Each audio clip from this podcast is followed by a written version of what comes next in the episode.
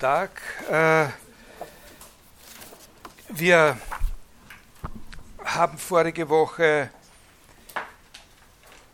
einige Gedanken ausprobiert zu verschiedenen Dimensionen, in denen wir dem Begriff Ausdruck jeweils Bedeutung oder Gewicht geben könnten und wo wir eine philosophische Vertiefung auch interessant finden könnten.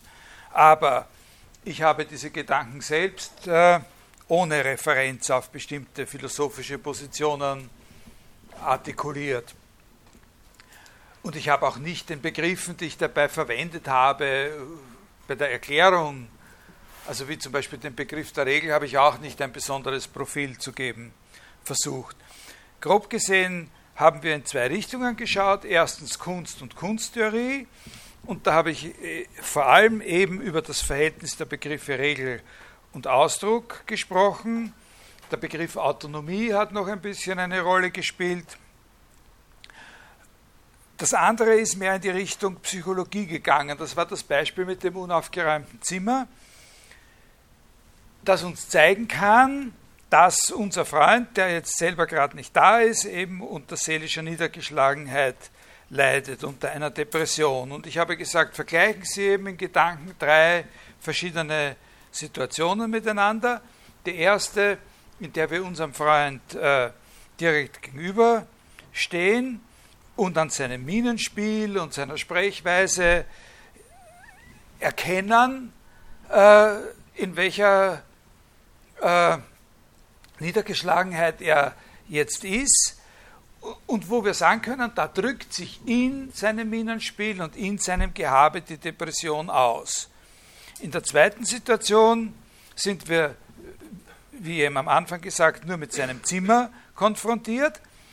In einer gewissen Weise, in einer gewissen Weise, mit Einschränkungen, aber doch würden wir auch da vielleicht sagen, dass sich die Depression in dem Zustand dieses Zimmers ausdrückt oder wir würden sagen zum Ausdruck kommt. In dem Zustand des Zimmers kommt zum Ausdruck, dass der Bewohner dieses Zimmers und so weiter und so weiter.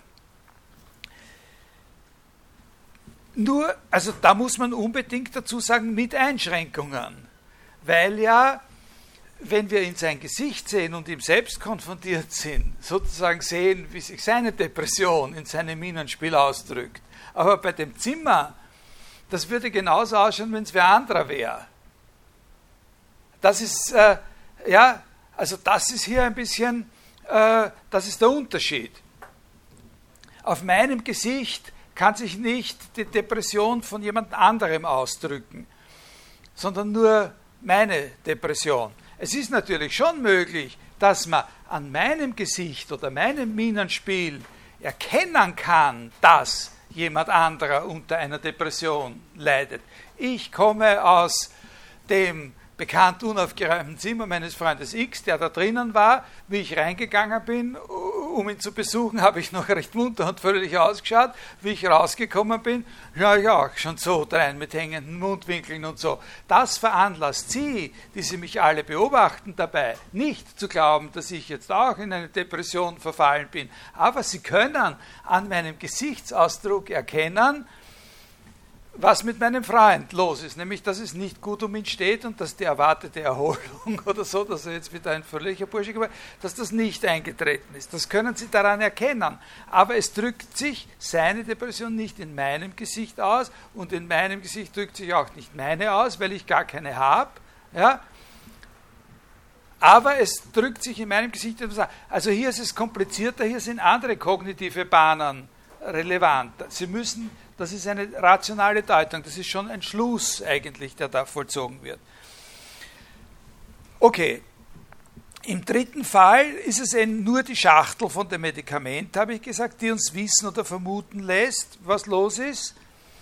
Und ich habe Ihnen eben gesagt, dass man dieser Beispielserie vor allem die Beziehung zwischen Ausdruck auf der einen Seite und den Begriffen Folge und Zeichen oder Anzeichen auf der anderen Seite interessant finden kann. Der Zustand des Zimmers ist eine Folge der Niedergeschlagenheit und die Folge kann noch etwas von dem unmittelbaren Ausdruck äh, an sich haben. Man könnte in so einem Fall durchaus auch das Gefühl haben, dass das Zimmer noch gleichsam physiognomisch den Gemütszustand, äh, den Gemütszustand darstellt. Das sind ja so Möglichkeiten, die von guten Karikaturisten oder guten Cartoonisten oft genützt werden, nicht um etwas äh, zu transportieren, eine Botschaft, dass sie in, in, in, in Details einer gezeichneten Situation etwas über die Personen, die da auch äh, äh, äh, dargestellt sind, zu sehen geben, nicht nur zu wissen geben durch Anzeichen oder so. Im Falle der Medikamentenschachtel ist das nicht mehr so. Da ist die Beziehung zwischen dem Datum, das uns zur Verfügung steht, und dem Sachverhalt eher von der Art eines rationalen Schlusses. Also man kann das alles natürlich auch so sehen, dass es einfach verschiedene Aspekte von Zeichenbeziehung sind, so wie der amerikanische Philosoph Charles Sanders Peirce vielleicht sagen würde, dass man hier ikonische und äh, indexikalische Aspekte der Zeichenverwendung äh, jeweils äh, betont hat. Was ich jetzt äh, eben noch unterstreichen möchte daran, äh, an dieser Beispielserie, das ist der Aspekt oder die, die große Bedeutung, die hier die Sinnlichkeit spielt, die Präsenz für die Sinne. Da, wenn wir sagen, der Gesichtsausdruck und das Zimmer haben noch etwas gemeinsam. Das Zimmer ist sozusagen ein quasi physiognomischer, äh, ein quasi eine quasi Physiognomie dieser, dieser Niedergeschlagenheit. Äh, dann meinen wir, dass eben sowohl der Gesichtsausdruck wie das Zimmer das gemeinsam haben, dass wir sehen, was wir verstehen. Oder ein bisschen genauer gesagt, dass wir das, was wir verstehen, deswegen verstehen, weil wir es sehen. Und das ist bei der Medikamentenschachtel natürlich nicht so.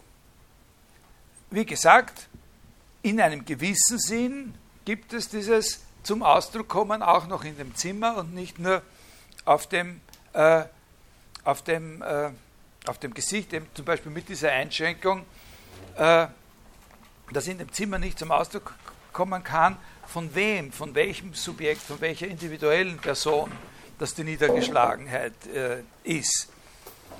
Aber diese bildhafte Präsenz für die Sinne, die für den Ausdruck charakteristisch erscheint, dass wir sehen und nicht erschließen müssen, das kann man natürlich auch mit dem Begriff Erscheinung deuten, obwohl zwischen Sinnlichkeit und Erscheinung natürlich auch in manchen Hinsichten differenziert werden kann. Also dazu sage ich jetzt, das ist noch Fortsetzung vom letzten Mal, von dieser ein, ein, ein letztes Stück dieser einleitenden Partie der Vorlesung zur Erscheinung.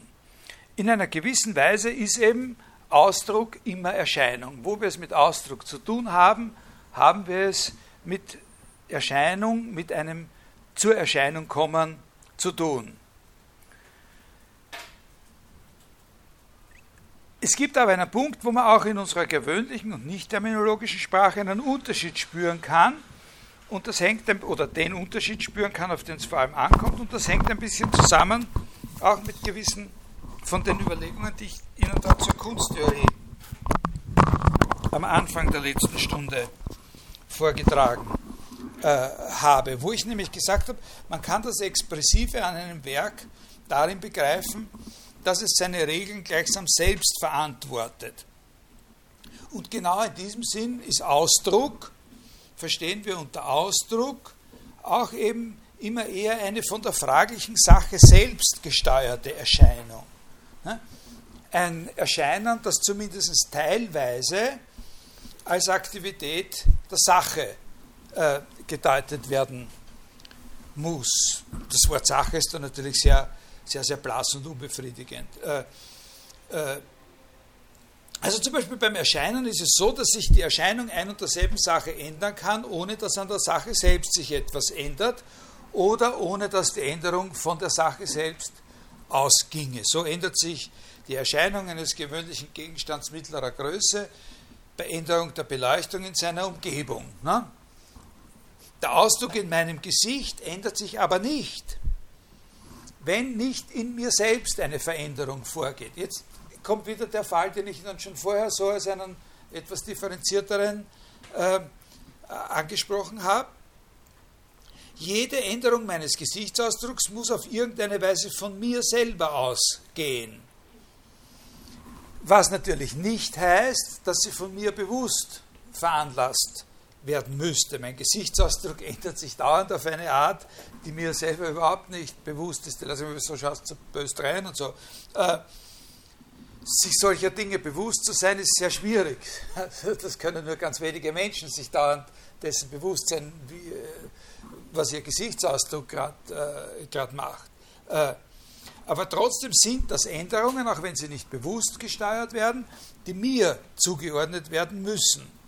Es kann aber natürlich sehr wohl sein, dass mein Gesichtsausdruck Ihnen auf einmal anders erscheint, obwohl von mir aus keine Änderung aus, äh, erfolgt ist, weil etwa ein Schatten auf mein Gesicht gefallen ist. So kann Ihnen mein Gesichtsausdruck, der ein und derselbe Gesichtsausdruck ist, noch auf einmal anders erscheinen. Dann ist es aber noch immer derselbe Ausdruck und man kann ihn nur vielleicht nicht erkennen oder nicht deuten oder sowas ähnliches. Also, äh, was nicht heißen soll, dass es nicht auch Fälle gibt, wo sich die Erscheinung einer Sache ändert, wo diese Änderung von der Sache selber auch ausgeht und wo wir trotzdem nicht sagen würden, dass es sich um Ausdruck handelt. Also das ist nicht eine hinreichende Bedingung dafür. Also wenn wir sagen, äh, wir haben es mit Erscheinung zu tun und die Änderung der Erscheinung geht von der Sache selber aus, ist noch immer nicht hinreichend dafür, dass wir sagen können, es handelt sich um einen Fall von Ausdruck.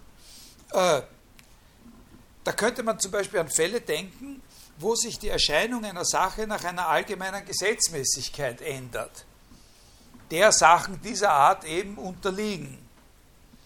Wenn man in einem solchen Fall den Begriff Ausdruck verwenden will, dann kommt man in ein Dilemma, wo man nicht so genau weiß, ob sich die äh, ob das jetzt Ausdruck der so und so Eigenschaft der Sache ist, die sie hat und auch nicht haben könnte, oder ob nicht darin ein Naturgesetz einer bestimmten Art zum Ausdruck kommt.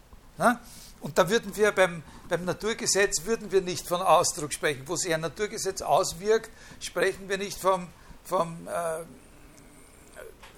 das sich aus der Sache selber, sondern da sehen wir eher die Realisierung oder die Erscheinung, der Wechsel der Erscheinung erfolgt aufgrund einer bestimmten Gesetzlichkeit.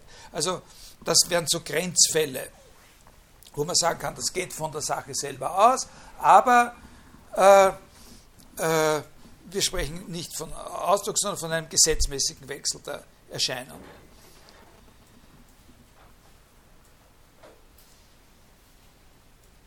Aber wenn diese Unsicherheit äh, auftritt und man nicht weiß, ist das jetzt Gesetzmäßigkeit oder Ausdruck, dann ist der Begriff Erscheinung immer eine gute Rückzugsposition.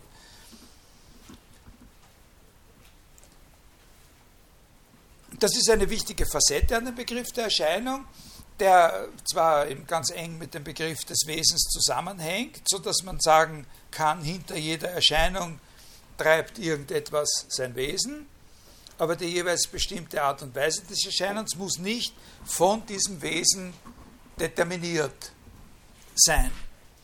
Also der berühmteste, wahrscheinlich berühmteste Fall in der Philosophiegeschichte hier ist Kant, der ja die Auffassung vertreten hat, dass die Art, wie die Gegenstände unserer Erfahrung uns erscheinen, zumindest in einigen fundamentalen Hinsichten, allein von unserer kognitiven Disposition determiniert ist.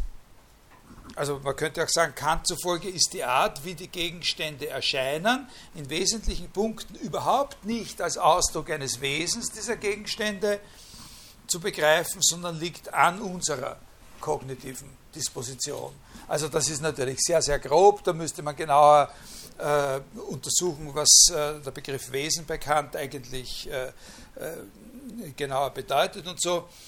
Aber so für unsere Zwecke ist das eine gute plakative Sache, dass man sieht, es gibt auch Gegenpositionen, ne, wo sozusagen Erscheinung so weit wie möglich von dem gelöst ist, was wir als Ausdruck äh, verstehen wollen. aber die sinnliche Präsenz, das ist die, das ist die, die wichtige Übereinstimmung. Und, und was die Erscheinung angeht, ist das so fundamental, also dieser, diese Sache mit der sinnlichen Präsenz ist so, wesentlich, so, so wichtig für das, was wir Erscheinung nennen, dass das eigentlich alle, alle Differenzen, die es in den verschiedenen Gebrauchsweisen des Wortes Erscheinung gibt oder zwischen den verschiedenen Sphären, in denen das Wort Erscheinung eine Bedeutung hat, immer gleich bleibt. Also von der äh, kognitiven Bedeutung des Wortes Erscheinung bis in die politisch-gesellschaftliche äh, Bedeutung des Wortes Erscheinung.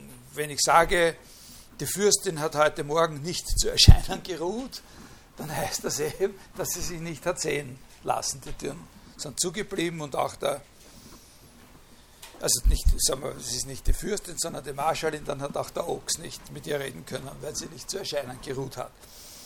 Äh, es mag immer gewisse Dinge geben, die relativ auf globale Voraussetzungen gar nicht in Erscheinung treten oder gewisse Effekte, die irgendwann zum ersten Mal in Erscheinung treten oder zur Erscheinung kommen.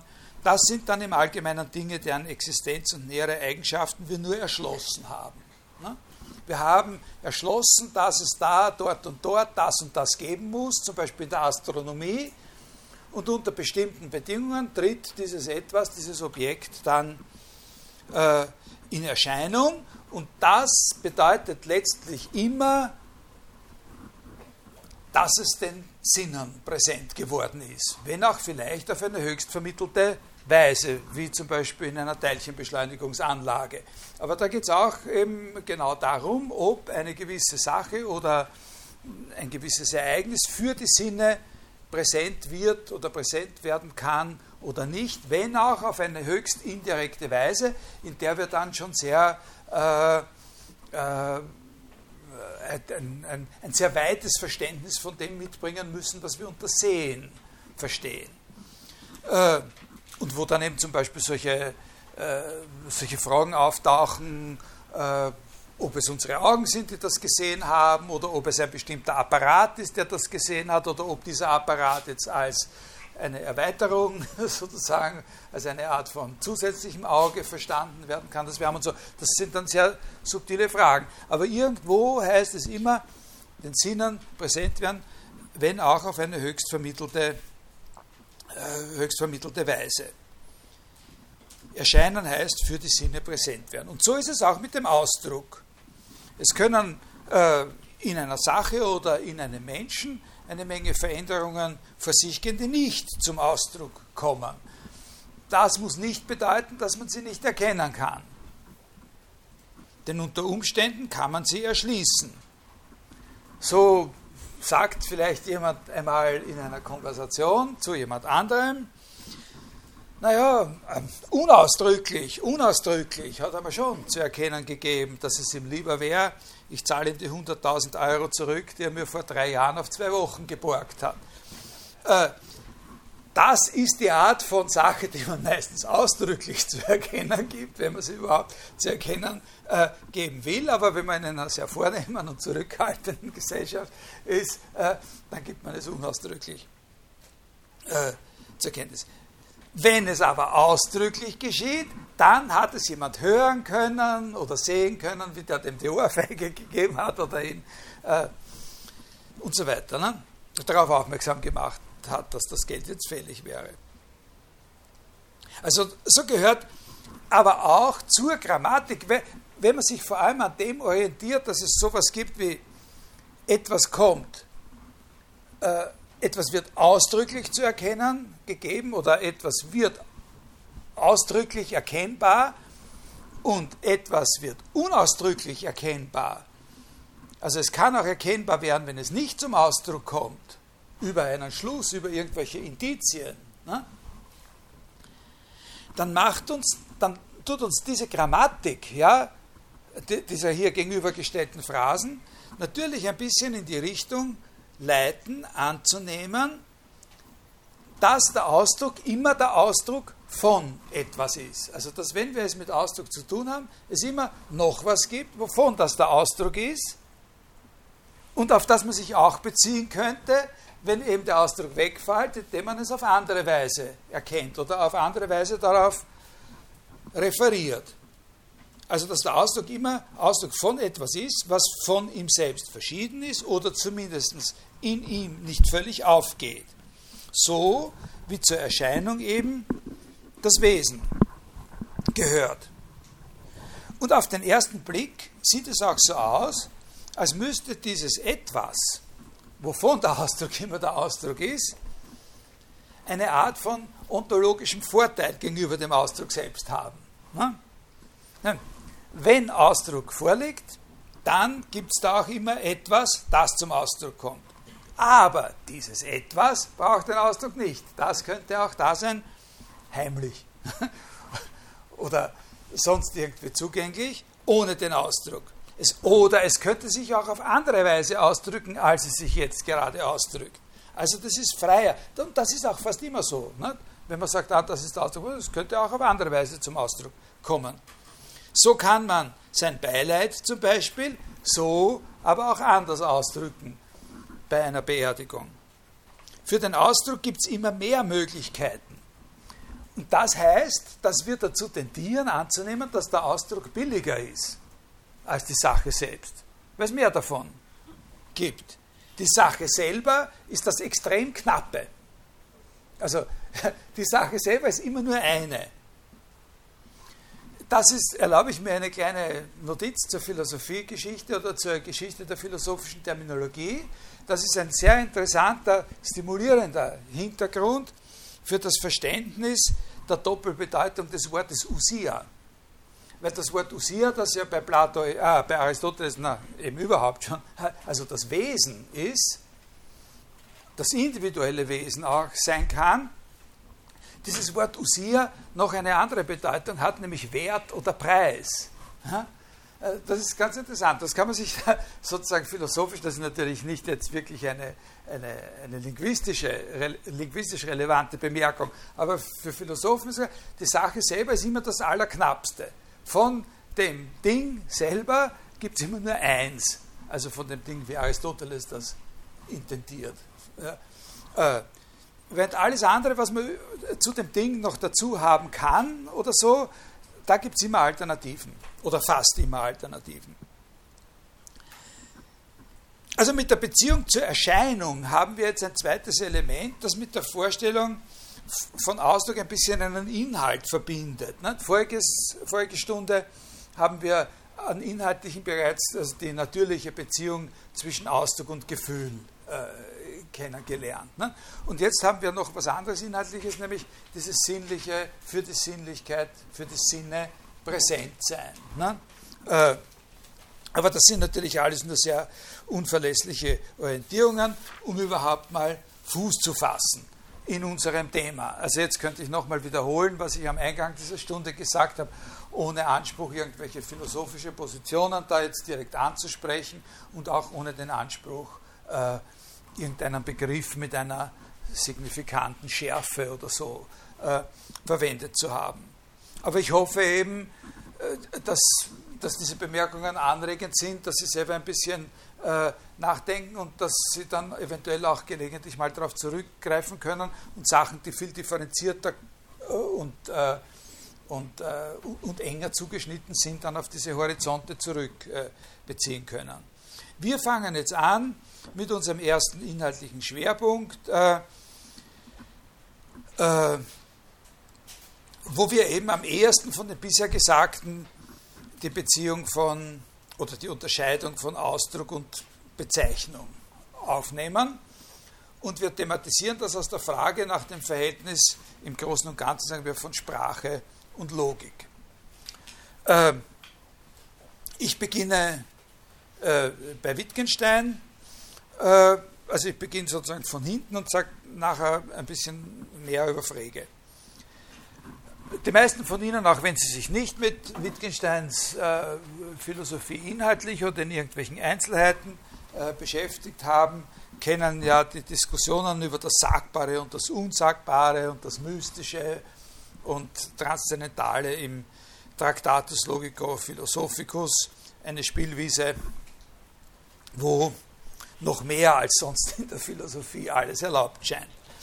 Äh, Sie haben vielleicht auch eine Vorstellung davon, in welcher Weise diese Fragestellungen mit Wittgensteins tatsächlichen Problemen verbunden werden können und äh, welche Begriffe dabei relevant sind. Es geht um diese Sache, die er da schon im Vorwort von dem Traktatus äh, anspricht, äh, die Grenze, die dem Denken gezogen werden soll. Nicht? Was sagt er da? Äh, das Buch will also dem Denken eine Grenze ziehen.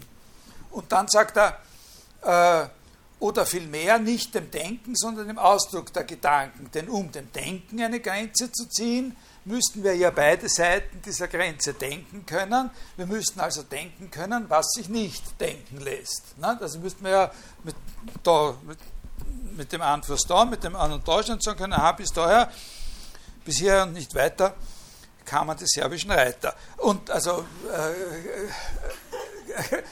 denken und das andere ist nicht mehr denken. Und äh, äh, äh das geht natürlich nicht. nicht? Äh,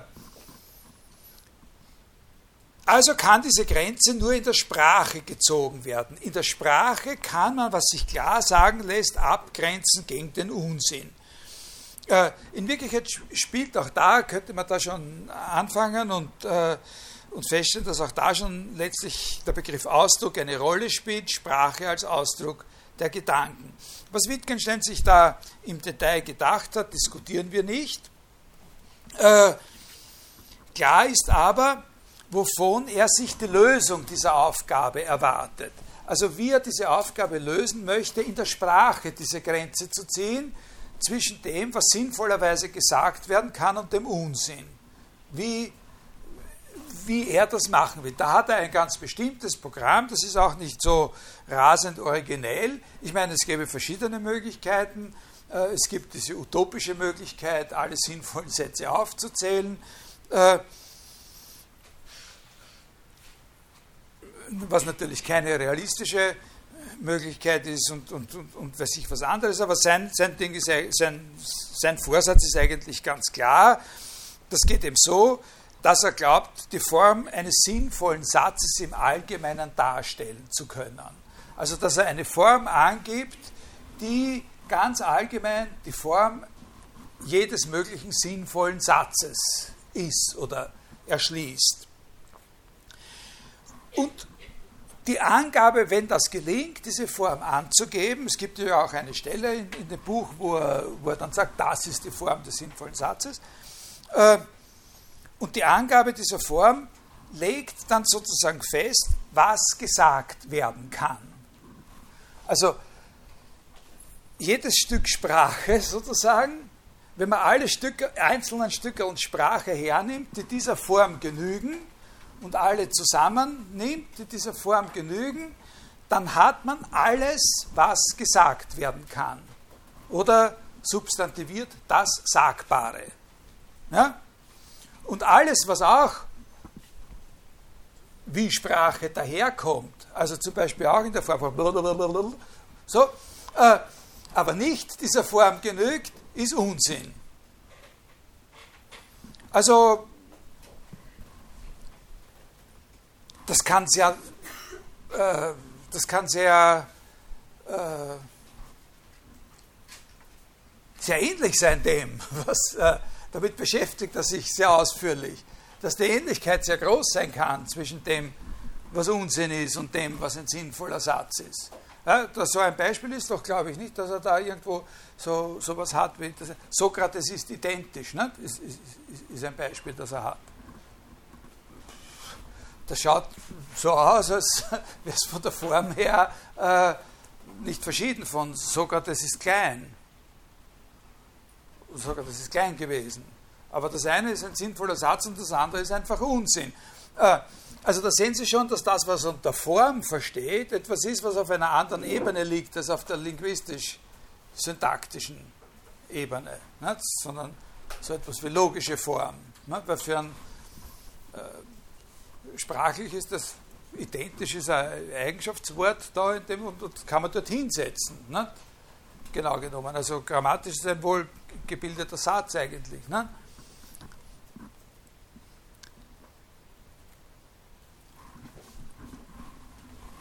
Zu dem, was er sagt, das Sagbare, hat er mehrere Gegenbegriffe. Das ist jetzt auch noch sehr ungefähr, was ich Ihnen da alles sage, aber ich gehe überhaupt nicht auf irgendwelche technischen oder speziellen Fragen, die den Traktatus äh, betreffen, ein. Ich erzähle Ihnen dann nur äh, Dinge, die man so quasi von außen äh, dazu sagen kann. Aber doch zu den Sachen, die man da auch von außen äh, erkennen kann, ist, dass es zu diesem Begriff das Sagbare verschiedene Gegenbegriffe gibt, nicht nur einen Gegenbegriff. Also äh, der eine Begriff haben wir schon, eine Gegenbegriff ist Unsinn. Ne? Und äh, ein anderer Gegenbegriff, der nicht dasselbe ist wie Unsinn, ist das Unaussprechliche oder das Unsagbare oder was eben dann manchmal auch bezeichnet wird als das Mystische. Also wir können sagen, wir haben einen Gegensatz sagbar, unsagbar. Äh, und von diesem Unsagbaren, das Unsagbare ist auch nicht völlig, äh, wie soll ich sagen, das Sagbare ist dadurch festgelegt, das haben wir ja schon, das Sagbare ist eigentlich durch das allgemeine Verständnis des sinnvollen Satzes. Ne? Also das Sagbare ist einfach dadurch, der Bereich des Sagbaren ist begrenzt durch das, was ein sinnvoller Satz ist. Sie können also von mir aus in einem großen, langen Satz alles sagen, zu sagen versuchen, was überhaupt sagbar ist, oder Sie nehmen halt an, Sie fangen immer wieder von vorne an äh, und sagen noch einen sinnvollen Satz, noch einen sinnvollen Satz, ne, dann, äh, aber im Großen und Ganzen ist das eben koextensiv, nicht? was in einem sinnvollen Satz gesagt werden kann und das Sagbare überhaupt.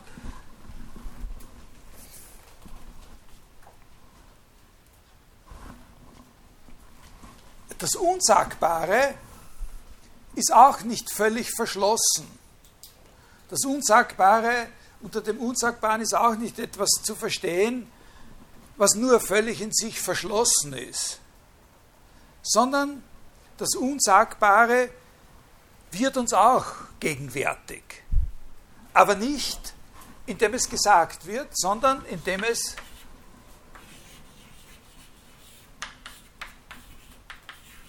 sich zeigt. Ja? Ja? Das Unsagbare ist das, was sich zeigt. Es zeigt sich. Also er bringt hier mit dem Gegensatz sagbar, unsagbar die Begriffe sagen und zeigen in Wirklichkeit im Gegensatz. Ja? Äh, das kann man nicht sagen. Dieses Gefühl, äh, überhaupt in der Welt zu sein, was einem das eigentlich bedeutet. Also mit den Ausdrücken das Gefühl, überhaupt in der Welt zu sein, darüber überrascht zu sein, glücklich darüber zu sein, dass man überhaupt in der Welt ist und nicht in der Welt ist oder so.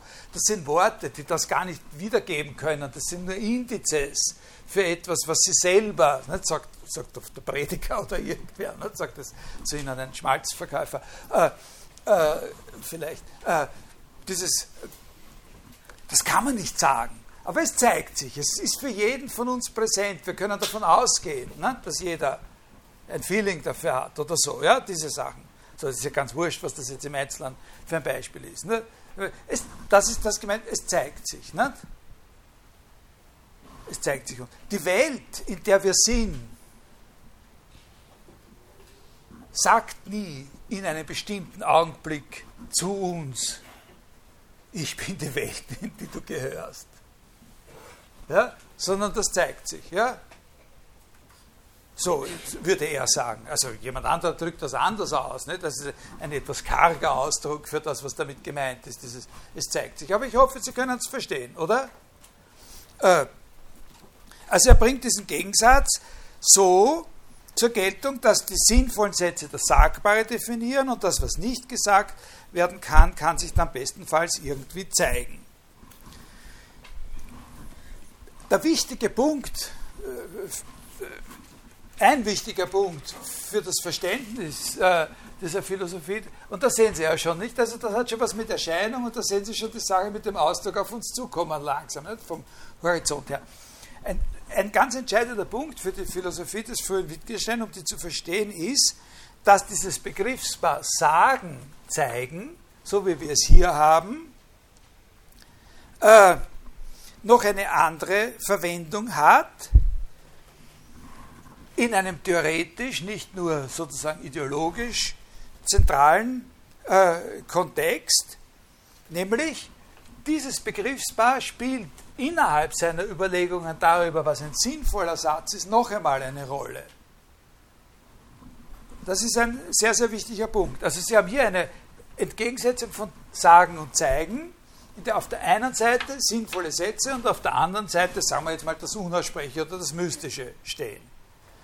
Und dann ist er, die Haupt, das Hauptinteresse dieses Buches, des frühen Wittgenstein, ist ja zu erklären, was ein sinnvoller Satz eigentlich ist. Da entwickelt er so etwas Ähnliches wie eine Theorie oder zumindest einige sehr äh, interessante Überlegungen. Und in diesen Überlegungen spielt jetzt noch einmal der Gegensatz von Zeigen und Sagen eine Rolle. Innerhalb dessen. Also das ist so eine eingestülpte Angelegenheit, könnte man sagen. Denn in seiner Auffassung davon, was ein sinnvoller Satz ist, spielt es eine entscheidende Rolle, dass er sagt, dass ein Satz sozusagen eine Sache ist, in der zwei verschiedene und aufeinander nicht reduzierbare Funktionen eine entscheidende Rolle spielen. Man könnte für diese zwei verschiedenen Funktionen die zwei Wörter behaupten und das andere Wort ist aufzeigen oder aufweisen verwenden. Also im sinnvollen Satz selber reproduziert sich noch einmal die Unterscheidung zwischen äh, einer Funktion oder einer Leistung, die so ein Satz erbringt, die im Behaupten besteht, und einer anderen, die in einem Aufzeigen oder Aufweisen besteht. Ein Satz ist nicht einfach irgendeine Art von Ding oder eine besondere Art von Ding, sondern ein Satz ist so etwas wie eine Agentur nach seiner Auffassung mit einer komplexen Funktionsweise, in der man eben zwei verschiedene Komponenten unterscheidet, behaupten und aufzeigen. Und zwar stellt er sich das so vor, Sie müssen das jetzt nicht, weiß ich, ich, ich hoffe, dass man diese Sachen auch verstehen kann, ohne dass man irgendwelche Details äh, äh, aus dem Buch äh, verstehen muss. Äh, und zwar stellt er sich das so vor. Ein Satz zeigt, jeder sinnvolle Satz zeigt uns, zeigt uns seine sogenannten Wahrheitsbedingungen wenn wir einen Satz verstehen, wenn wir verstehen, was er bedeutet, dann ist Wittgensteins Auffassung die, dann verstehen wir es deswegen, weil der Satz uns mitteilt, auf welche Art auch immer, die kann sehr komplex sein, unter welchen Umständen er wahr ist und unter welchen Umständen er falsch ist. Das zeigt der Satz auf. Das lässt er uns sozusagen wissen. Also wenn ich zum Beispiel sage, äh, äh, ich den Satz sage, äh, mein Auto hat eine dunkle Farbe, äh, dann ist das, was er meint, eben, dass in dieser Äußerung, in diesem Satz, mein Auto hat eine dunkle Farbe, Ihnen äh, unabhängig von allem anderen, was sie sich denken, eine Mitteilung darüber gegeben wird, was sie sich anschauen müssen und worauf sie bei dem, was sie sich anschauen, achten müssen, um zu wissen, ob mein Satz wahr oder falsch ist. Also zum Beispiel können Sie die negative Botschaft daraus entnehmen, dass es nicht viel Sinn hat, von mir zu verlangen, dass ich meine Hosentaschen umdrehe, damit sie erkennen, welche Farbe mein Auto hat. Ja? Sondern Sie müssen bei einem bestimmten Gegenstand nachschauen und Sie müssen bei diesem bestimmten Gegenstand auf irgendwas Bestimmtes schauen, um feststellen zu können, ob der Satz wahr oder falsch ist. Ja? Das weiß der, äh, der Satz sozusagen, so, so, so meint Wittgenstein das, das zeigt uns der Satz. Und dann macht er aber noch was, der Satz. Er zeigt ihnen nicht nur, wo sie nachschauen müssen, um zu wissen, ob das wahr ist oder falsch, was ich gesagt habe, sondern er sagt auch, dass es wahr ist. Und das ist was anderes. Das ist was Zusätzliches, dass er noch sagt, dass es wahr ist. Denn nach seiner Auffassung wird es nicht ein anderer Satz, nur weil er falsch ist. Im Gegenteil, Sie können den Unterschied zwischen dem Wahrsein und dem Falschsein ein und desselben Satzes genau deswegen machen, weil unabhängig davon, ob der Satz jetzt wahr oder falsch ist, er Ihnen vorher eine Mitteilung gemacht hat, wo genau man danach schauen muss. Und das ist nicht davon abhängig, dass es wahr ist. Verstehen Sie das? Sie wissen ja zum Beispiel gar nicht, ob mein Auto eine dunkle Farbe hat. Das ist in Wirklichkeit Trostfarben mit lila Tupfen. Aber, äh, aber Sie wissen genau, wo Sie nachschauen müssen und auf was Sie schauen müssen. Bei meinem Auto. Ist das? Also der Satz macht zwei Sachen, ja, seiner Ansicht nach. Er zeigt uns, er gibt uns zu verstehen, er lässt uns hören oder sehen, wenn er aufgeschrieben ist. Er gibt uns zu verstehen, wo wir nachschauen, was seine Wahrheits, sogenannten Wahrheitsbedingungen sind, welches die Umstände sind, die dafür relevant sind, dass es wahr ist oder nicht, was ich gesagt habe. Und er macht noch was anderes, er sagt, es ist so. Und wenn es nicht so ist, dann ist er ihm falsch gewesen. Aber es ist derselbe Satz, der, der dann falsch ist. Also, wir befassen uns aber jetzt nicht weiter damit, also wir graben dem nicht, wir graben da nicht nach. Ja? Äh, insgesamt ist das eine, äh, wie soll man sagen, eine eigentlich recht vernünftige Auffassung und vor allem eine, auf die er durch langjähriges, sehr, sehr scharfes Nachdenken und Diskutieren mit sehr, sehr scharfsinnigen Freunden gekommen ist. Wir gehen nicht weiter in den Hintergrund, sondern stellen eben nur fest, dass innerhalb dieses, dieser Teilagentur, in der es um das Sagen geht, sich noch einmal der Unterschied zwischen dem Sagen und dem Zeigen, zwischen dem Behaupten und dem Aufzeigen reproduziert.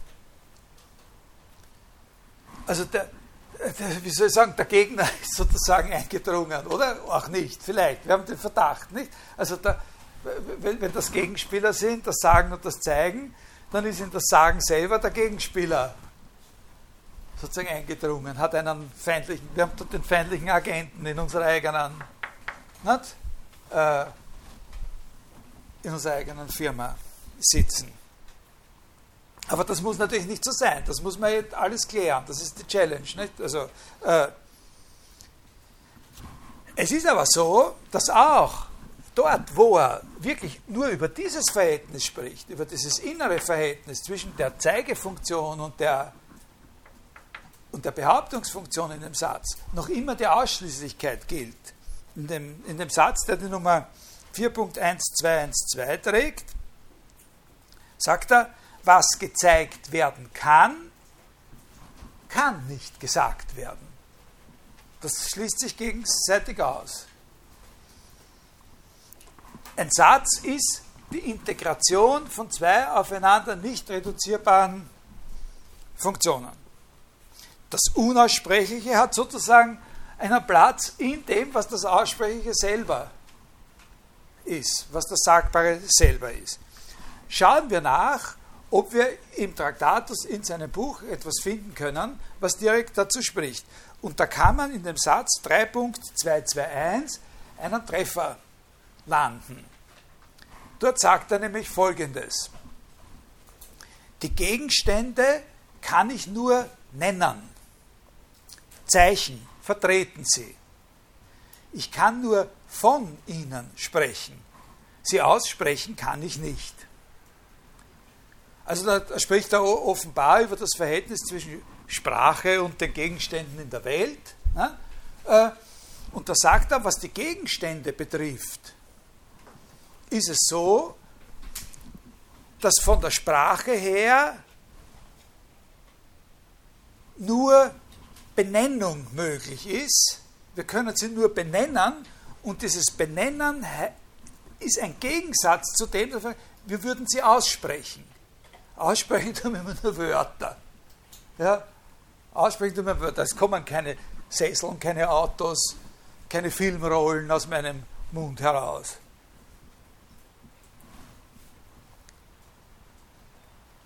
Aussprechen kann ich sie nicht, die Gegenstände, aber ich kann sie benennen.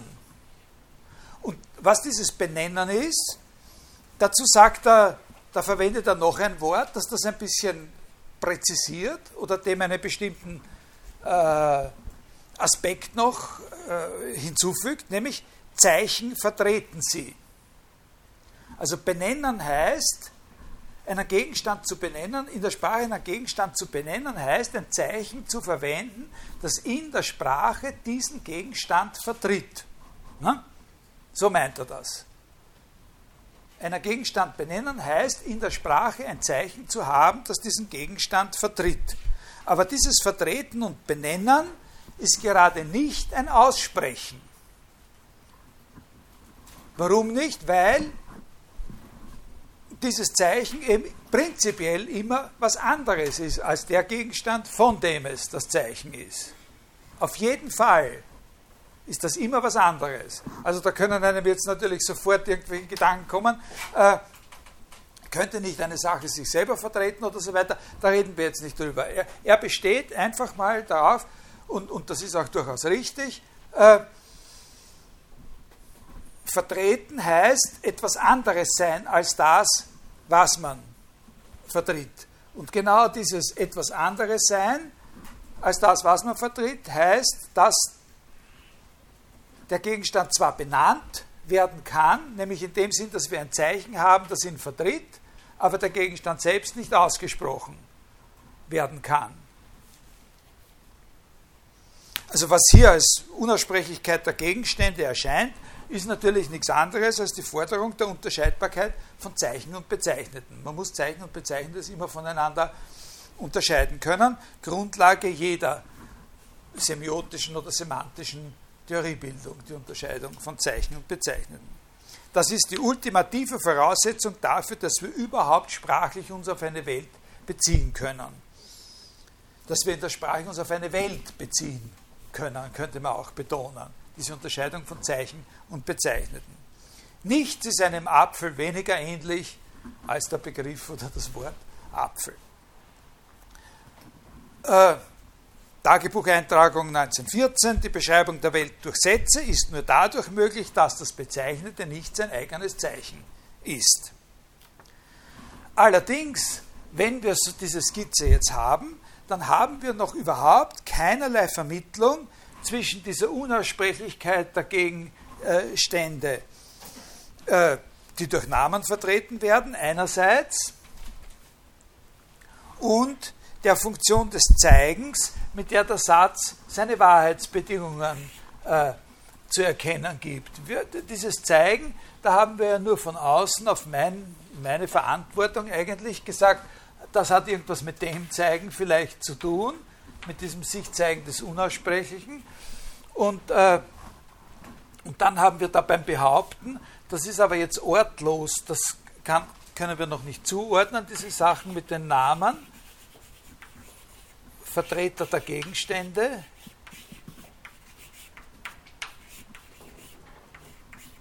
Und nicht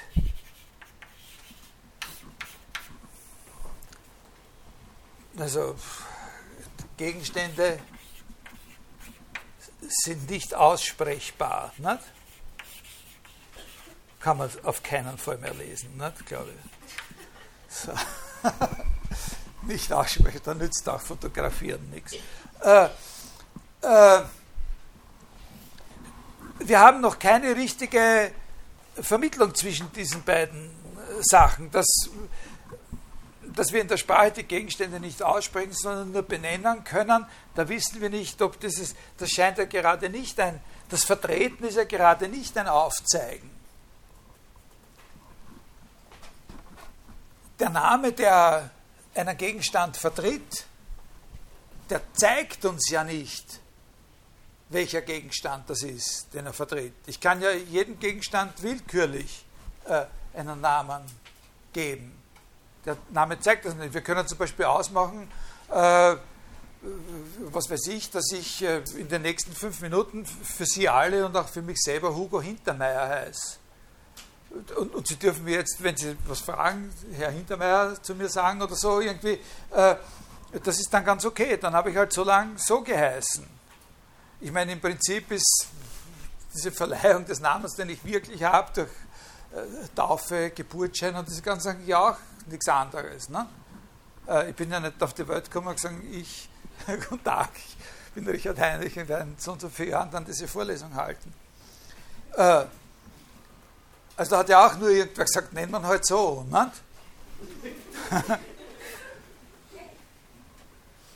das ist eine reine, rein institutionelle Frage, letztlich eine Machtfrage. Ne?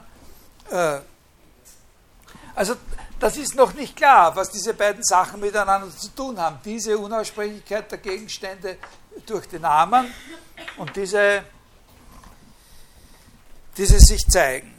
In der einen Hand haben wir das Zeigen, in der anderen eine Unaussprechlichkeit, können aber nicht sagen, dass das dasselbe ist. Immerhin ist aber klar, dass die Beziehung zwischen den Namen und den Gegenständen als solche eben nicht selber ein Zeigen ist. Also der Name zeigt nicht auf den Gegenstand.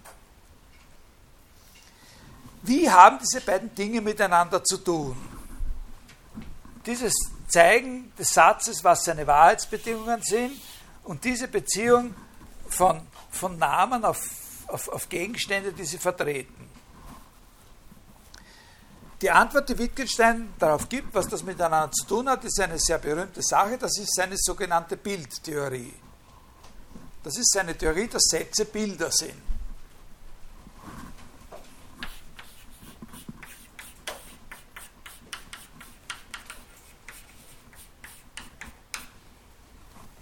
Das geht jetzt sehr langsam dahin für mein Gefühl. Ich bin ganz langsam und, äh, und ausführlich und komme einfach äh, vielleicht zu einem Drittel von dem, was ich mir für heute vorgenommen habe. Äh, ist das Rede- und Argumentationsthema für Sie in Ordnung? Oder würden Sie auch eine Beschleunigung akzeptieren? Lieber nicht, oder? Doch? Na, versuchen wir es einmal noch ein Stück so. Ne? Also diese sogenannte Bildtheorie. Wittgensteins Idee, Sätze als Bilder aufzufassen. Ein Bild ja, also was ein Bild ist übrigens, ja, dieser, das ist ja eine berühmte Sache, diese Bildtheorie. Was ein Bild ist, hat er sich innerhalb dieser Bildtheorie nicht bei sich für tiefgründig überlegt. Er hat bestimmte einzelne Aspekte von dem, was man an einem Bild wichtig finden kann, äh, herausgenommen. Also er hat nicht prinzipiell darüber, was ein Bild alles sein kann und, und, und, und was dafür, in welchen Bereichen das Wort Bild eine Bedeutung hat, das hat er sich eigentlich überhaupt nicht überlegt.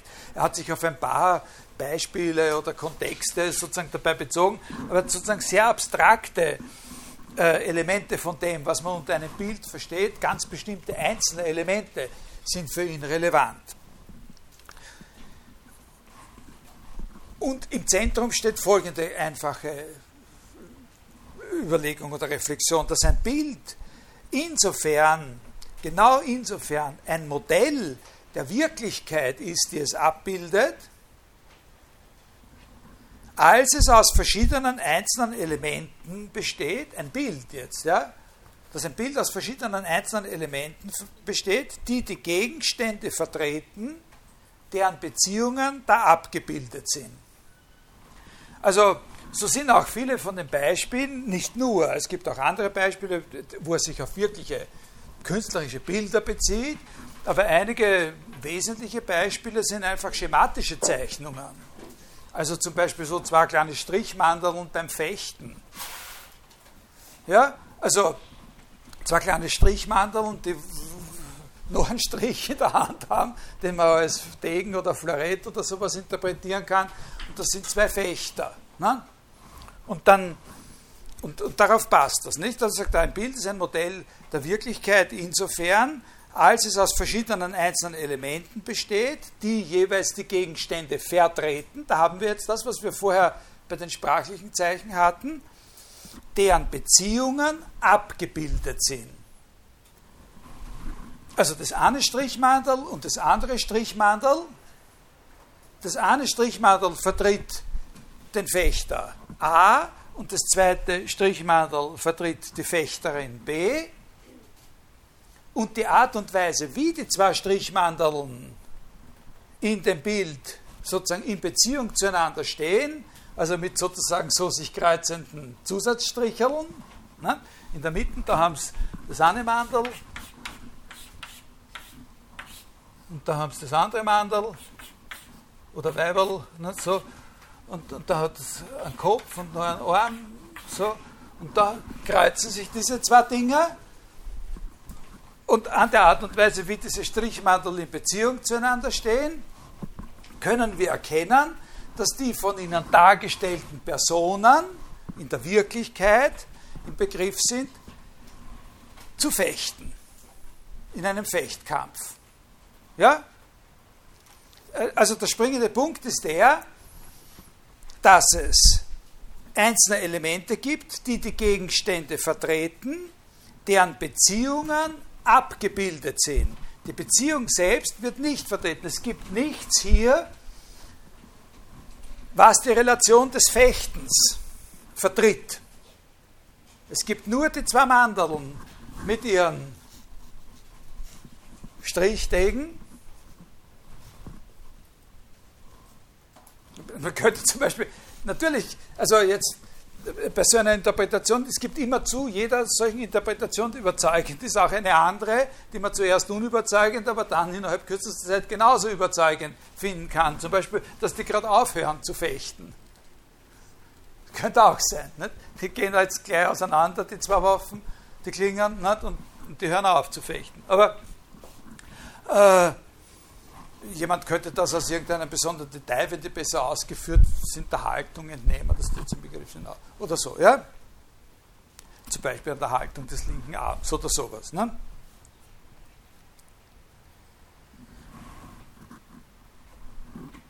Also das Bild als Ganzes, das bildet die Beziehung ab. Das Bild als Ganzes macht etwas, was ganz anders ist, als seine einzelnen Elemente machen die Elemente vertreten, das Bild bildet ab. Die Elemente vertreten Gegenstände, das Bild bildet eine Beziehung ab. Ja? Verstehen Sie das? Die Beziehung selbst wird nicht vertreten. Also einer der Diskussionspunkte in der Zeit vor 1914 in ausführlichen Diskussionen mit Bertrand Russell ist genau um diesen Punkt gelaufen, ob es in einem Bild oder letztlich auch in einem Satz dann etwas gibt, wodurch auch die Beziehung selbst abgebildet, also vertreten werden müsste, einen Vertreter für die Beziehung geben müsste. Aber Wittgensteins Auffassung im Traktatus und in dieser ausgeführten Bildtheorie ist die, äh, dass nur die Gegenstände vertreten werden und die Beziehung selbst wird nicht vertreten, sondern das zeigt sich ne? in einer gewissen Weise. Das zeigt sich an dem Bild als Ganzes. Ist Ihnen das verständlich? Ja. Nachvollziehbar? Ja? Den Unterschied von der rechten Seite habe ich jetzt trotzdem nicht verstanden. Welche, was? Achso, ja, ja, ja, natürlich. Na ja, natürlich. Ja, ja, das, das, das, da sind wir ja erst, wir sind ja erst daran, sozusagen diese Sachen einander näher zu bringen. Natürlich ist es unser, man kann es nicht. Das ist eben in einer gewissen Weise. Äh,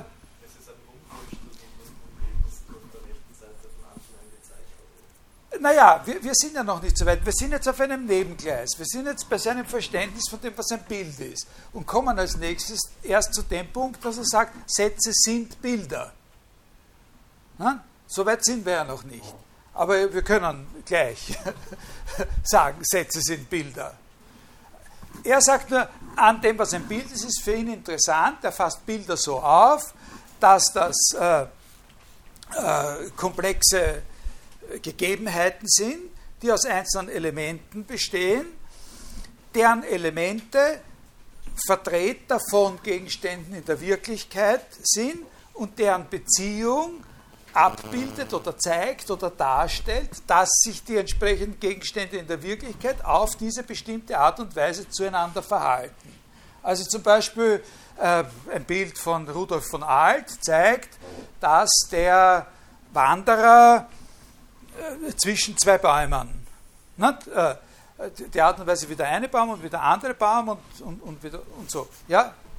Inwiefern ist das verweist Bild auf die Wirklichkeit? Es ist ja selbst irgendwie eine Art von Wirklichkeit. Ja, natürlich, natürlich ist es auch eine, ist es eine Wirklichkeit. Das ja. in der Wirklichkeit für, für äh, eine Ab also das Abbild für mich für das Bild sein, was ich vorher gesehen habe. Also inwiefern ist da der Zusammenhang zwischen. Äh, ja, ja, genau, natürlich. Also äh, natürlich sind das auch Gegenstände. Ja, also äh, das ist ein, ein, ein, Gegenstand und das ist ein Gegenstand. Und Sie können auch das Ganze als einen äh, Gegenstand auffassen. Äh, wenn wir nicht den Unterschied machen können, das ist ja die Frage, wie machen wir den Unterschied? Äh, in einer gewissen Weise ist dieser Unterschied zwischen dem Zeichen und dem Bezeichneten, wo er sagt, wenn wir den nicht hätten, könnten wir uns mit der Sprache überhaupt nicht auf eine Welt beziehen. Das, was die ganze Zeit äh, erklärt werden soll. Ja? Also, Wittgensteins Theorie ist ja die,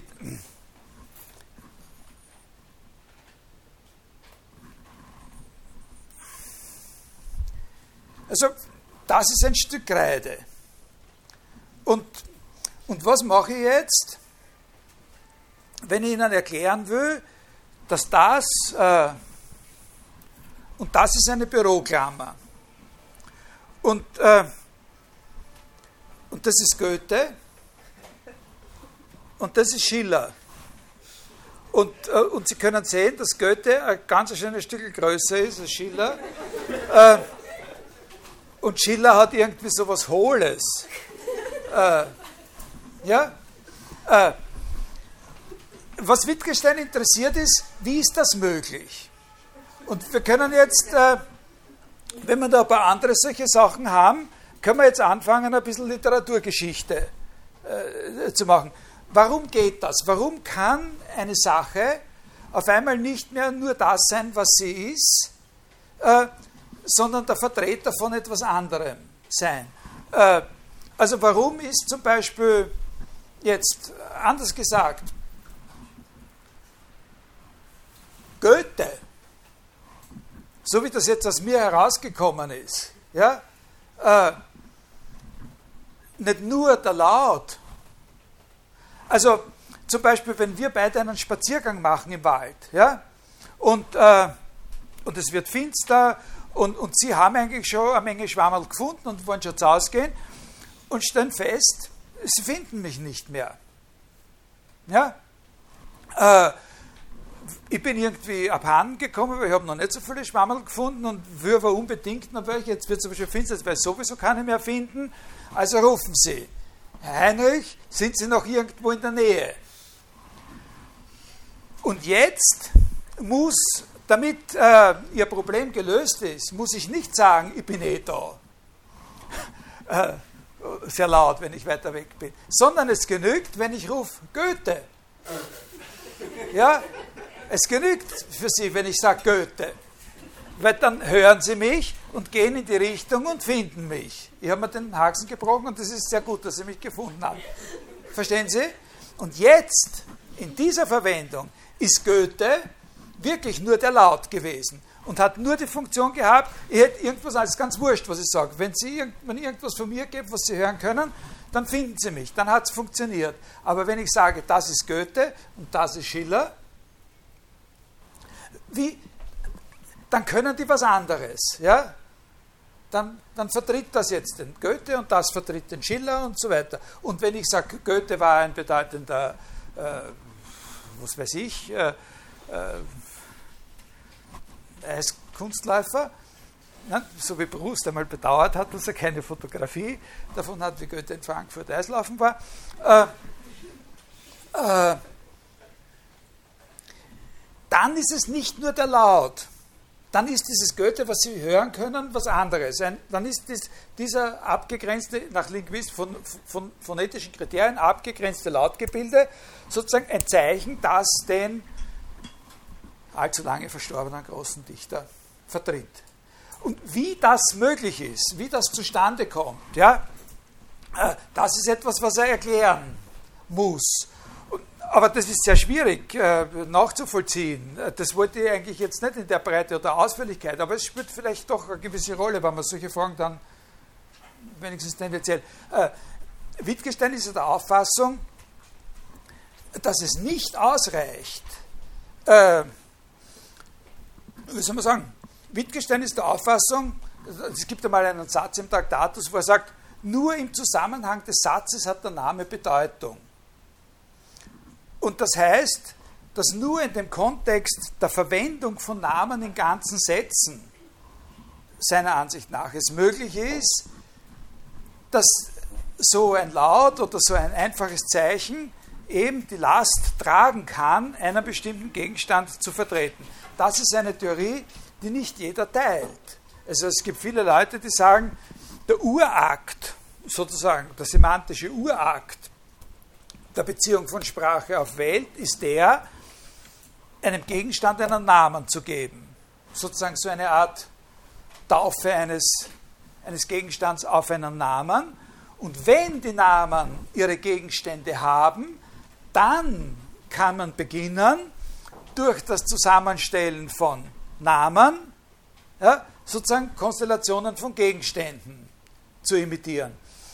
Die Wittgensteinsche Auffassung im Traktatus ist sehr komplex und subtil und gar nicht so einfach zu verstehen, äh, weil er nämlich einerseits der Auffassung ist, dass tatsächlich äh, die Art und Weise, wie so ein Bild als Ganzes die Beziehung abbildet, auf nichts anderem beruht als darauf, dass die einzelnen Zeichen die Gegenstände vertreten, aber trotzdem diese Vertretung der Gegenstände durch die einzelnen Zeichen nicht das Primäre ist.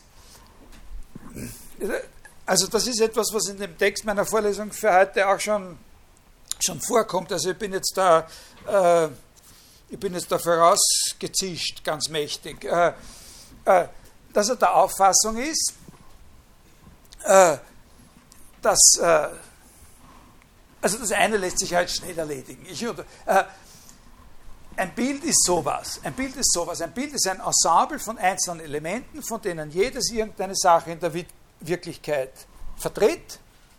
Und das Bild als Ganzes bildet die Beziehung dieser Sachen in der Wirklichkeit ab. Die Beziehung selbst wird nicht vertreten. Abbilden ist was anderes als vertreten, heißt das. Ja?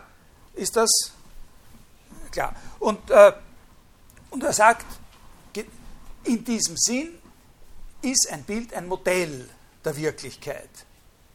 Jedes Bild ist ein Modell der Wirklichkeit. Ich glaube, das ist einleuchtend, nicht unmittelbar einleuchtend, was er da meint. Er investiert auch nicht sehr viel, äh, eigentlich gar nichts in die Erklärung des Begriffs Modell in diesem Zusammenhang. Man kann aber biografisch in seiner intellektuellen Autobiografie, kann man schon natürlich da finden, was da für Rückbezüge sind auf die Theoriebildung äh, bei Heinrich Hertz und bei Boltzmann und so in, in, in, der, in der physikalischen Theorie. Aber das ist nicht so, äh, äh, so wichtig. Und in diesem Sinn, genau in diesem Sinn von Modell, sagt er, sind Sätze Bilder. Mit Sätzen ist es genauso. Mit Sätzen ist es genauso. Sätze sind Bilder genau in diesem Sinn. Sätze bestehen aus einzelnen Elementen, nämlich diesen Namen, die die Gegenstände vertreten. Und der ganze Satz ist sozusagen eine Darstellung oder eine Abbildung der Beziehung, in der die Gegenstände in der Wirklichkeit stehen, die von diesen Namen vertreten werden. Aber der ganze Satz vertritt nichts. Der bildet ab oder stellt dar. Und die grundlegende Spannung in dieser, in dieser Theorie ist die, dass er sagt, ein Satz besteht aus überhaupt nichts anderem als aus den einfachen Zeichen, aus Namen. Ein Satz ist nur eine Zusammenstellung, eine Konfiguration aus Namen. Das ist etwas, was Sie sich vielleicht ein bisschen merken wollen. Bis zum nächsten Mal. Spätestens nächstes Mal reden wir ein bisschen äh, über, über Gottlob Frege. Äh, und dort ist das nicht so. Der sieht das nicht so, dass ein Satz nur aus Namen besteht. Äh, aber Wittgenstein ist zu der Auffassung gekommen, dass ein Satz nur aus Namen besteht, aber kein zusammengesetzter Name ist.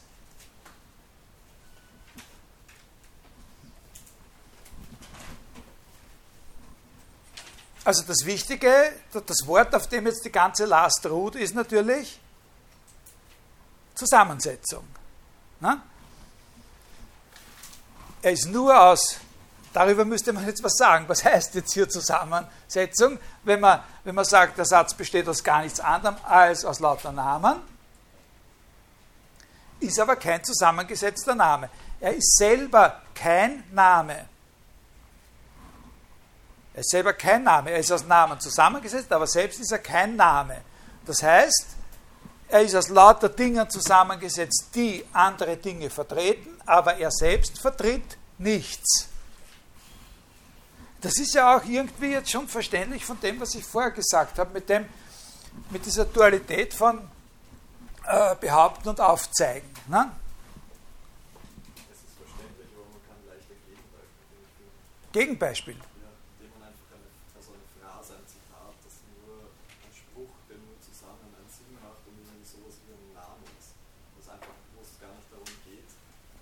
Was meinen Sie? Sozusagen eine Zusammensetzung aus Namen, die aber einen neuen Namen ergeben, also gebrochenen Namens, also ein neuer Name sind. Naja, natürlich kann man Namen so zusammensetzen, dass sie wieder ein Name sind. Das ist völlig klar. Es gibt verschiedene. Äh, nein, nein, es ist sehr wichtig, dass man sieht, äh, äh, nicht jede Art, Namen zusammenzusetzen, ist ein Satz. Zum Beispiel eine Liste von Namen ist auch kein Satz. Äh, oder zum Beispiel die ganzen äh, fünf äh, Vornamen, die ich habe, äh, die ergeben, auch wenn man noch meinen Familiennamen dazu nimmt, der auch ein Vorname ist, äh, ergibt noch immer keinen Satz. Also so ist das nicht. Ja? Also darum habe ich ja gesagt, das Wort Zusammensetzung muss jetzt eine große Last tragen. Ne? Äh, das Wichtige ist nur, dass ich möchte, dass Sie verstehen, äh, wie hier, dass es hier zwei, also auf jeden Fall, dass nicht alle Unterscheidungen, die wir hier haben, dann aufeinander reduzierbar sind. Dass dieses Zeigen und Aufweisen, das eben kein Behaupten ist des Satzes, aufweisen, was seine Wahrheitsbedingungen sind, und das Unaussprechliche der Gegenstände durch den Namen nicht dasselbe sind.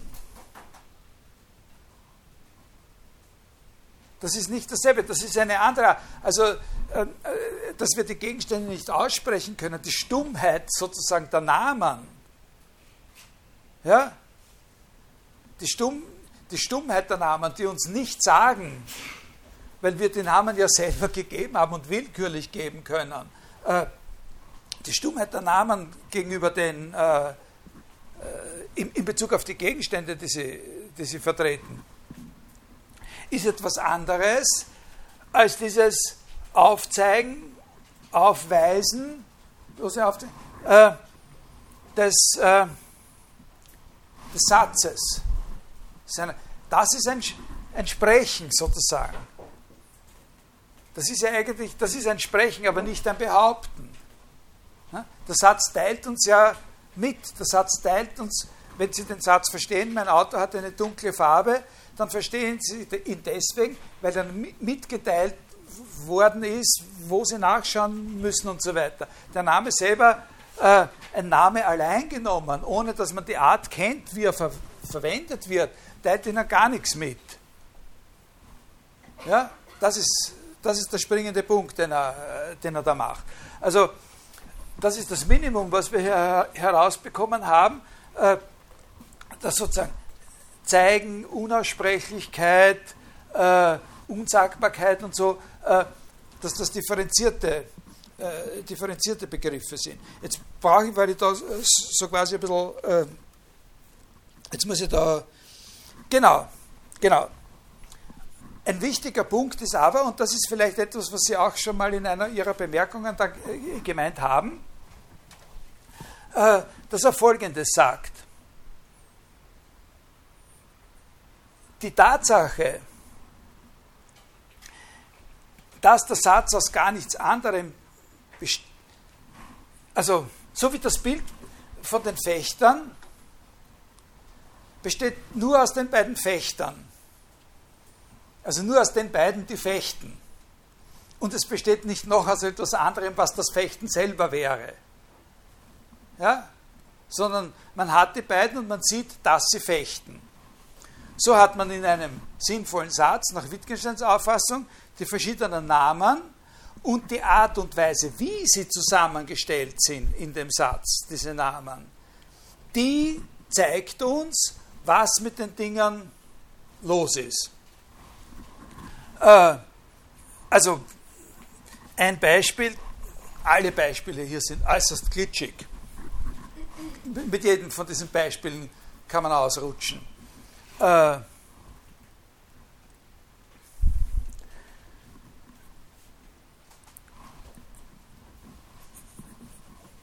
Franz umarmt Fritz. Ja? Das könnten Sie nach Wittgensteins auf, das wäre so, das, müsst, das könnten Sie jetzt mit dem vergleichen. Ja? Und, und das müssen Sie aber so verstehen, aber das ist jetzt schon ziemlich eine avancierte Sache, das ist wahrscheinlich viel verlangt von Ihnen. Aber es ist, es ist so, wie Wittgenstein sich vorstellt. Wenn Sie den Satz Franz umarmt Fritz verstehen, dann ist die Basis ihres Verständnisses, dass sie da zwei Namen haben, Franz und Fritz. Ja? Äh, so wie sie hier die zwei Fechter haben. Und dass der Satz ihnen sagt, dass Franz den Fritz umarmt, liegt daran, dass das Wort Franz, der Name Franz,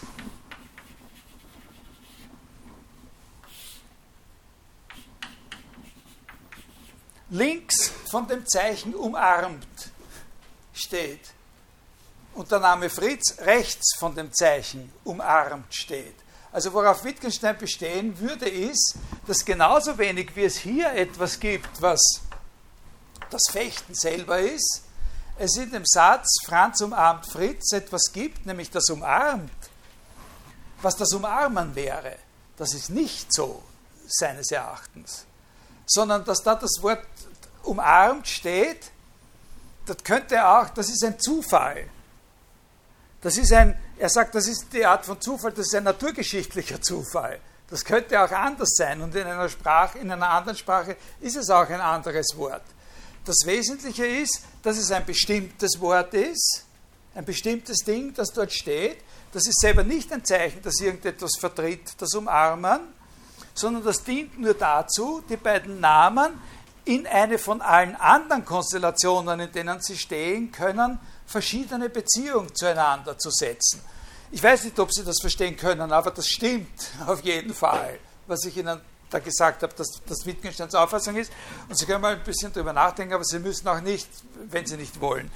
Der springende Punkt ist, äh, der springende Punkt ist, dass er die Auffassung hat, so wie das bei dem Bild ist, ist es auch bei einem Satz. Er besteht letztlich nur aus Namen in einer bestimmten Beziehung zueinander. Und dieses in einer bestimmten Beziehung zu stehen, zeigt uns, in welcher Beziehung der Satz behauptet, dass die Dinge in der Wirklichkeit auch äh, zueinander stehen.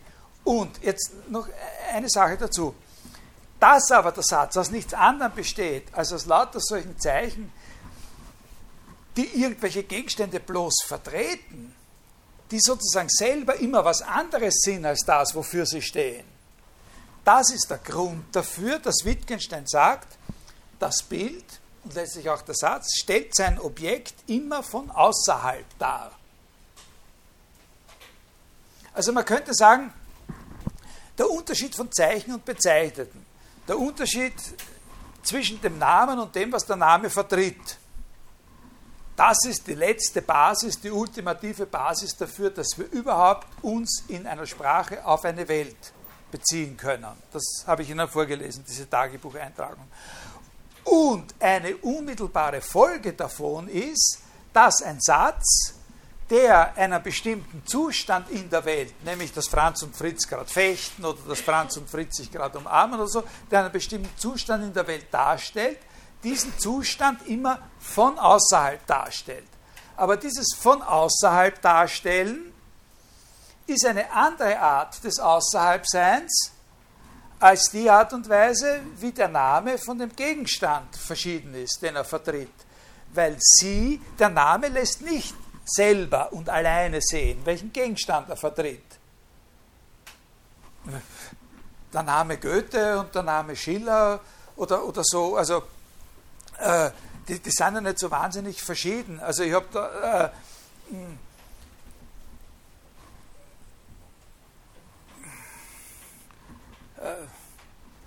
Neuhof, Neumann, Neumeister, Neukugler oder so, die klingen ja alle ganz, die, die könnten alle ganz gleich äh, klingen. Es können verschiedene Menschen dieselben äh, Namen haben. Und das ist immer nur die Art und Weise, wie es verwendet wird, in welchem Zusammenhang es wie verwendet wird dass es seine Beziehung auf diesen, diesen Gegenstand hat. Der Name selber allein nicht. Aber dieses Außerhalbstehen des Satzes gegenüber seinem Objekt, das ist nicht von dieser undurchsichtigen Art, sondern das ist ein Außerhalbstehen, das uns genau sehen lässt, wann und unter welchen Umständen dieser Satz falsch wäre oder nicht falsch wäre, wo wir nachschauen müssen, um zu überprüfen, ob es wahr ist oder falsch ist. Ja? Das ist ein zu verstehen geben, ein Mitteilen. Alles beschreiben, alles mitteilen, sagt Wittgenstein sinngemäß in dem Traktat, das geschieht in Sätzen. Die Namen selber teilen uns nicht mit. Aber, aber Sätze sind darauf, das Bilden von Sätzen ist darauf angewiesen, das Bilden von Sätzen funktioniert seinerseits nicht anders, als dass wir für einzelne Gegenstände Namen finden, die sie vertreten können. Ja? Also das Wort umarmt in dem Satz ist jetzt dann kein Name. Das ist kein Name, genau, richtig. Genau, das ist eben einer der Punkte, die er da mit, dem, mit, mit Bertrand Russell sehr ausführlich dis diskutiert hat. Und das ist sozusagen arbiträr. Na, dieses, dieses Wort ist im, im in einer gewissen Weise arbiträr oder, oder das trägt selber nicht Bedeutung. Das schaut nur so aus, als würde es bedeuten. Und wir glauben natürlich, ja, für uns ist es im Normalen, aber in seiner Theorie ist es nicht so. Ja? Sondern für dieses, für dieses Element in dem Satz kommt es nur darauf an, dass es von allem anderen, was da dazwischen stehen könnte, verschieden ist. Ja? Und durch lange Gewohnheit, durch Gebrauch haben wir uns eben angewöhnt, das Wort umarmt zwischen zwei Eigennamen stehen, so zu verstehen, dass genau die Umstände gemeint sind, unter die das fällt und noch ein paar andere Sachen fallen, ja, und gewisse Sachen nicht fallen. Das, sagt dann der Regisseur zu einem Schauspieler, den er wieder loswerden möchte, ist aber wirklich keine Umarmung gewesen. Ne? Ich wollte, dass Sie hier die Dame umarmen, sagt der Filmregisseur, aber das kann man nicht eine umarmen. Ne? Ja? Laut. Ist der Satz, dem ich äh, den Namen eines Tieres festlege, als wenn ich sage, äh, das ah. ist ein Baum, ist das auch schon ein Nein, nein, nein, nein, das ist, da hat er eine andere, das ist eine Frage, die kann ich Ihnen jetzt einfach nicht, äh, nicht beantworten. Äh, also, oder, oder, sagen wir, ich, ich kann Ihnen einen Zipfel von einer Antwort nur, nur sagen. Äh, so etwas wie äh, die Zuweisung, also sozusagen so ein Satz, der ein Taufsatz wäre. Das heißt Franz Xaver. Ja? Für die nächsten zehn Sekunden.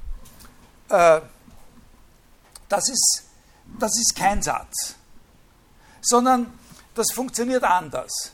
Also wenn man sagt, nur im Kontext eines Satzes kriegt der Name Bedeutung, dann meint er was anderes als eine besondere Art von Sätzen, in denen einerseits die Gegenstände und andererseits die Namen der Gegenstände da sind und dann dekretiert jemand, das gehört mit dem zusammen, also sagen wir so, äh, das heißt Hugo, das heißt Franzi äh, und so weiter, das heißt Napoleon und, und äh, das nicht, sondern woran er da denkt, ist eine Theorie äh, im Gebrauch der Sätze, eine Gebrauchstheorie. Ja? Also bescheiden gesagt über lange Frist oder im Gebrauch von sprachlichen Ausdrücken, äh, im Gebrauch von Sätzen kriegen die Namen Bedeutung, aber nur im Gebrauch von ganz gewöhnlichen Sätzen, im Gebrauch von solchen kleinen, im Gebrauch von solchen Sätzen wie Franz umarmt Fritz, Franz geht mit Fritz Schlittschuhlaufen, Franz äh, äh, schlägt Fritz die Nase ein äh, oder so, äh, da lernen wir, was Franz und Fritz äh, bedeuten. Das ist aber schon eine sehr weitgehende Frage natürlich. Also diese Sache, bei diesem Punkt machen wir nächstes Mal weiter. Dieses nur besteht nur aus Namen, obwohl er kein zusammengesetzter Name ist. Dieses Rätsel und so. Und vergleichen das mit der vorher schon sehr weit entwickelten und für Wittgenstein als Anstoß eigentlich dienenden Theorie äh, von Gottlob Frege, äh, äh, die die, die genau äh, das nicht sagt, sondern die sagt, dass in einem Satz immer noch was anderes da sein muss als, äh, äh, als ein Name. Also kleine Verspätung und ich hoffe, es ist Ihnen nicht zu äh, nicht allzu langweilig. Äh, ich, ich, ich werde mir was überlegen, wie bei Beibehaltung des Rede- und Argumentationstempos trotzdem meine Sache ein bisschen straffen kann.